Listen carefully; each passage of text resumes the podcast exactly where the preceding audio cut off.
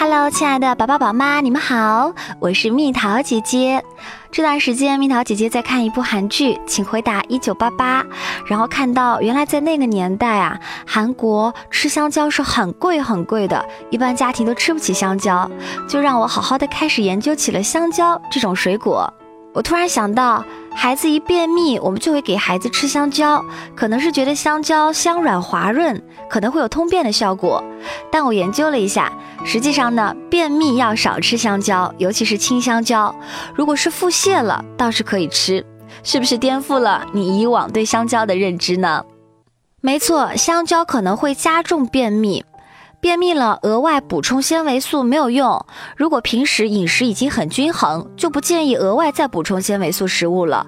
但如果平时纤维素吃的不多，可以吃点西梅、李子、杏、草莓、蓝莓、西兰花、豌豆之类的纤维素含量高的果蔬。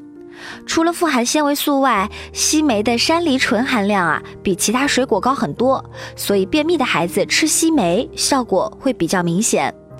果汁的糖含量也比较高，所以啊，健康的孩子不建议喝果汁，但便秘的孩子可以尝试喝点果汁，比如西梅汁、苹果汁、梨汁。香蕉的纤维素含量很低，而且啊，青香蕉里的淀粉和果胶含量比较高，反而有可能会加重便秘，所以啊，是不适合便秘的孩子吃的。美国儿科学会旗下的科普网站建议便秘的孩子少吃香蕉。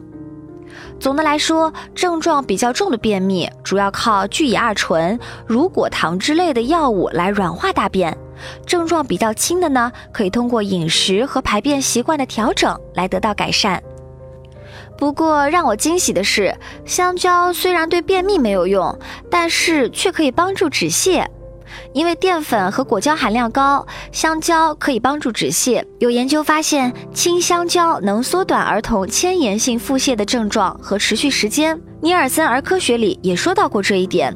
所以啊，便秘要少吃香蕉，尤其是青香蕉。腹泻倒是可以吃点儿，不过治疗便秘必要的时候还是要借助药物哦。对有硬便欠塞排不出来的孩子，一岁以内可以用开塞露帮助排空。一岁以上可以口服聚乙二醇类的药物三到六天，或者隔天到医院里灌肠清除直肠内积留的硬便，消除孩子排便的痛苦。然后用聚乙二醇维持大便软化。没有聚乙二醇时，可以用乳果糖。